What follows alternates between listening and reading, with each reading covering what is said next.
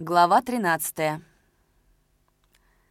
За неделю пребывания в гремячем лагу перед Давыдовым стеною встал ряд вопросов. По ночам, придя из сельсовета или исправления колхоза, разместившегося в просторном Титковском доме, Давыдов долго ходил по комнате, курил, потом читал привезенные кольцевиком «Правду», «Молот» и опять в размышлениях, возвращался к людям из Гремячего, колхозу, к событиям прожитого дня. Как зафлаженный волк пытался он выбраться из круга связанных с колхозом мыслей, вспоминал свой цех, приятелей, работу. Становилось чуточку грустно от того, что там теперь много изменилось, и все это в его отсутствие. Что он теперь уже не сможет ночи на вылет просиживать над чертежами катерпиллерского мотора, пытаясь найти новый ход к перестройке коробки скоростей что на его капризном и требовательном станке работает другой, наверное, этот самоуверенный Гольдшмидт, что теперь о нем, видимо, забыли, наговорив на проводах уезжавших 25-тысячников хороших с горячинкой речей.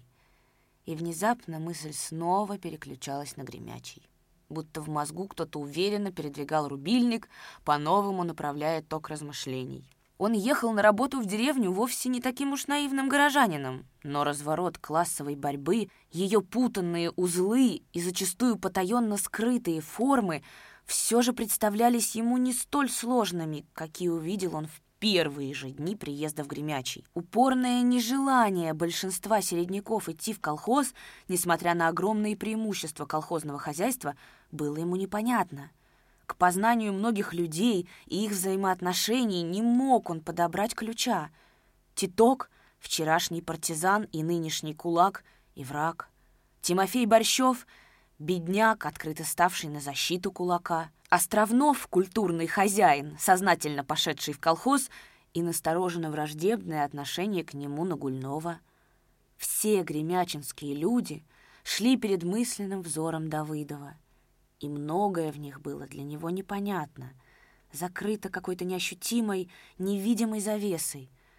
Хутор был для него как сложный мотор новой конструкции, и Давыдов внимательно и напряженно пытался познать его, изучить, прощупать каждую деталь, слышать каждый перебой в каждодневном, неустанном, напряженном биении этой мудренной машины. Загадочное убийство бедняка Хопрова и его жены натолкнуло его на догадку о том, что какая-то скрытая пружина действует в этой машине. Он смутно догадывался, что в смерти Хопрова есть причинная связь с коллективизацией, с новым, бурно ломившимся в подгнившие стены раздробленного хозяйства. На утро, когда были обнаружены трупы Хопрова и его жены, он долго говорил с Разметновым и Нагульновым — те тоже терялись в догадках и предположениях. Хопров был бедняк, в прошлом белый, к общественной жизни пассивный, каким-то боком прислонявшийся к кулаку Лапшинову. Высказанное кем-то предположение, что убили с целью грабежа, было явно нелепо, так как ничего из имущества не было взято. Да у Хопрова и брать было нечего. Разметнов отмахнулся. Должно, обидел кого-нибудь по бабьей части. Чью-нибудь чужую жену подержал в руках, вот и решили его жизни. Но Гульнов молчал. Он не любил говорить непродуманно, но когда Давыдов высказал догадку, что к убийству причастен кто-либо из кулаков, и предложил срочно произвести выселение их из хутора, Нагульнов его решительно поддержал. «Из ихнего стану стукнули Хопрова, без разговоров. Выселить гадов в холодные края». Разметнов посмеивался, пожимал плечами — Выселить их надо, слов нет. Они мешают народу в колхоз вступать. Но только Хопров не через них пострадал. Он к ним не причастный. Оно-то верно, что он прислонялся к Лапшинову, постоянно работал у него, да и те-то же небось не от сытости. Нуждишка придавливала, вот он и прибивался к Лапшинову. Нельзя же всякое дело на кулаков валить, не чудите, братцы. Нет, тут бабье дело, как хотите. Из района приехали следователь-врач. Трупы убитых вскрыли, допросили соседей Хопрова и Лапшинова, но следователю так и не удалось заполучить нити, ведущие к раскрытию участников и причин убийства. На другой день, 4 февраля, общее собрание у колхозников единогласно вынесло постановление о выселении из пределов Северо-Кавказского края кулацких семей. Собранием утверждено было избранное уполномоченными правление колхоза, состав которого вошли Яков Лукич Островнов, кандидатуру его ревностно поддерживали Давыдов и Разметнов, несмотря на возражения Нагульнова, Павел Любишкин, Демка Ушаков, с трудом прошел Аркашка Минок, пятым, дружно, без споров, избрали Давыдова. Этому способствовала полученная накануне из райполеводсоюза бумажка, в которой писалось, что райпортком по согласованию с райполеводсоюзом выдвигает на должность председателя правления колхоза уполномоченного райпорткома 25-тысячника товарища Давыдова. Давыдов все еще жил у Нагульновых. Спал на сундуке, отгороженном от их супружеской кровати невысокой ситцевой занавеской. В первой комнате помещалась хозяйка, бездетная вдова. Давыдов сознавал, что стесняет Макара, но за суетой и тревогой первых дней как-то не было времени подыскать квартиру. Лушка, жена Нагульнова, была с Давыдовым неизменно приветлива, но, несмотря на это, он после того случайного разговора с Макаром, когда тот открыл ему, что жена живет с Тимофеем Рваным, относился к ней с плохо скрываемой неприязнью, тяготился своим временным пребыванием у них. По утрам Давыдов, не вступая в разговор, часто искоса посматривал на Лужку. На вид ей было не больше 25 лет. Мелкие веснушки густо крыли ее продолговатые щеки. Пестрым лицом она напоминала сорочье яйцо. Но какая-то приманчивая и нечистая красота была в ее дегтярно-черных глазах, во всей сухощавой статной фигуре — Круглые ласковые брови ее всегда были чуточку приподняты. Казалось, что постоянно ждет она что-то радостное. Яркие губы в уголках на изготове держали улыбку, не покрывая плотно слитой подковы выпуклых зубов. Она и ходила-то так, шевеля покатыми плечами, словно ждала, что вот-вот кто-нибудь сзади прижмет ее, обнимет ее девичье узкое плечо. Одевалась, как все гремячинские казачки, была, может быть, немного чистоплотней. Как-то рано утром Давыдов, надевая ботинки, услышал голос Макара из-за перегородки. «У меня в полушубке в кармане резинки. Ты, что ли, заказывал Семену? Он вчера приехал из станицы. Велел тебе передать».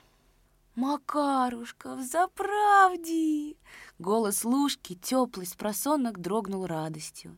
Она в одной рубахе прыгнула с кровати к висевшему на гвозде мужнину полушубку, вытащила из кармана не круглые, стягивающие икры резинки, а городские, с поясом, обшитые голубым. Давыдов видел ее, отраженную зеркалом. Она стояла, примеряя на своей сухого литья ноге покупку, вытянув мальчишескую худую шею. Давыдов в зеркале видел излученные улыбки, у ее вспыхнувших глаз, негустой румянец на веснушчатых щеках. Любуясь туго охватившим ногу черным чулком, она повернулась лицом к Давыдову. В разрезе рубахи дрогнули ее смуглые твердые груди, торчавшие, как у козы, вниз и врозь, и она тотчас же увидела его через занавеску, левой рукой медленно стянула ворот и, не отворачивая, щуря глаза, тягуче улыбалась. «Смотри, какая я красивая!» — говорили ее несмущающиеся глаза. Давыдов грохнулся на заскрипевший сундук, побагровел, пятерней откинул со лба глинцевито черные пряди волос. Черт знает, еще подумает, что я подсматривал. Дернула меня встать, еще взбредет ей, что я интересуюсь.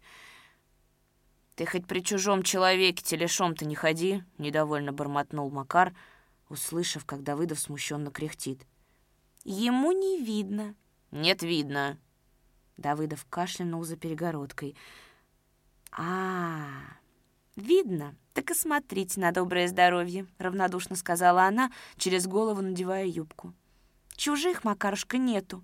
Нынче чужой, а завтра, если захочу, мой будет». Засмеялась и с разбегу кинулась на кровать. «Ты у меня смирненький, тпружень, пруженюшка, телочек. После завтрака, едва лишь вышли за ворота, Давыдов рубанул. «Дрянь у тебя, баба!» «Тебя это не касается», — ответил Нагульнов тихо, не глядя на Давыдова. «Тебя зато касается. Я сегодня же перехожу на квартиру, мне смотреть тошно. Такой ты парень, что надо, а с нею миндали разводишь. Сам же говорил, что она живет с рваным». «Бить ее, что ли?» Не бить, а воздействовать. Но я тебе прямо скажу. Вот я коммунист, но на это у меня нервы тонкие. Я побил бы и выкнул к черту. А тебя она дискредитирует перед массой, и ты молчишь. Где она пропадает всю ночь? Мы с собрания приходим, а ее все нет. Я не вмешиваюсь во внутренние ваши дела. Ты женатый? Нет. А вот на твою семью посмотрел. Теперь до гроба не женюсь. У тебя на бабу вид как на собственность. Эх, черт тебя. Анархист кривобокий. Собственность, собственность. Она же еще существует. Чего ж ты ее отменяешь? Семья-то существует. А ты? На твою бабу лезут. Разврат заводишь, терпимость веры. Я об этом на ячейке поставлю. С твоего образа пример крестьянин должен снимать. Хорош был бы пример. Ну, я ее убью. Здравствуйте. Ну ты вот чего. За раз в это дело не лезь. Останавливаясь среди улицы, попросил Макар. Я сам с этим разберусь. За раз не до этого. Если бы это вчера началось, а то я уж обтерпелся. Погожу чудок, потом сердцем к ней присох, а то бы давно. «Ты куда идешь? В совет?» — перевел он разговор. «Нет, хочу зайти к Островнову. Охота мне с ним его домашнем производстве поговорить. Он умный мужик, я хочу его завхозом устроить. Как ты думаешь?» Хозяин нужен, чтобы у него колхозная копейка рублем звенела. Островнов, как видно, такой. Нагульнов махнул рукой, осердился. Опять за рыбу деньги. Дался вам с Андреем Островнов. Он колхозу нужен, как архиерею, это самое. Я против. Я добьюсь его исключения из колхоза. Два года платил сельхозналог с процентной надбавкой. Зажиточный гад. До войны жил кулаком, а мы его выдвигать.